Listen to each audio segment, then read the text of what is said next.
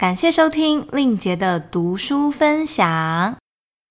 之前在 Netflix 有一部很红的影集，叫《AV 帝王》，是在描述日本的 AV 导演村西透的故事。我对 A 片本身是没有什么兴趣啦，但我倒是想跟他学习一件事。村西透这个人，从早期推销百科全书、英文教材卖得超好，远远超越其他同仁，成为公司的金牌业务。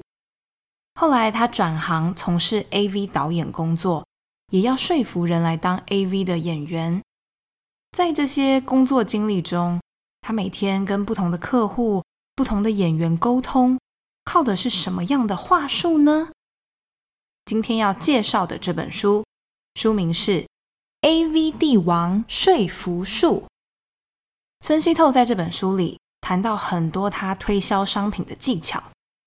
首先，客户要对你这个人保持好感，才愿意听你说的话。明明还不知道一个商品能带来什么好处，却还愿意花时间听一个销售员的说明，就是因为。这个销售员有给人好的印象，可能是诚恳、老实，或是亲切、友善。如果客户不喜欢你，一切就免谈了。再来，不能跟客户起争执。哎，这个人要卖东西，怎么会跟客户吵架呢？会哦。有时候，当客户提出了某些自己的疑虑或者疑惑，糟糕的销售员会每一句话都反驳客户。但是村西透说，销售不是在辩论，讲道理反驳没有任何意义。即使销售员讲的是对的，完全能回答客户所有的问题，客户也不一定会想买。那该怎么办呢？有时候要帮客户保留一些自问自答的时间，慢慢等待。凡事都要先肯定客户，再否定。像是客人拒绝你的时候，我们可以先回复对方说：“哦，你说的没错。”千万不能用“不对，不是这样，没这回事”来回应。我很喜欢书里写的一个故事，在一九八零年代后期。村西透的公司旗下有很多当红的女演员，村西透常常带这些女优到精品店买衣服。反正女演员知道有人会出钱嘛，就在店里东挑西选，问那个精品店老板娘的意见。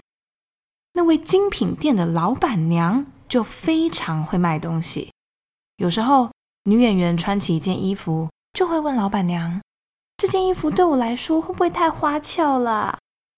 老板娘怎么回答呢？老板娘不会昧着良心讲，哪有花俏，不会花俏啊。她反而是先同意这些女演员，告诉他们，嗯，确实像你说的，沉稳一点的颜色比较适合你。但是她会接着补充哦，嗯，如果不看颜色的话，这件衣服的剪裁合身根本就是你的衣服啊。买衣服最重要的是舒适度。穿起来不舒服就会显在表情上，这样的话，不论穿什么都不会好看。所以，如果你在意颜色，要不要试试看用这条领巾来搭配呢？老板娘不仅给了建议，还诱导他们买其他配件。人就是喜欢被认同。村西透以前在卖百科全书的时候，因为书真的还蛮贵的，常常会听到客户说。这价钱真的有有点太高，村西透绝对不会回答说哪有啊，不贵啊，你看一点也不贵，因为这样就是睁眼说瞎话。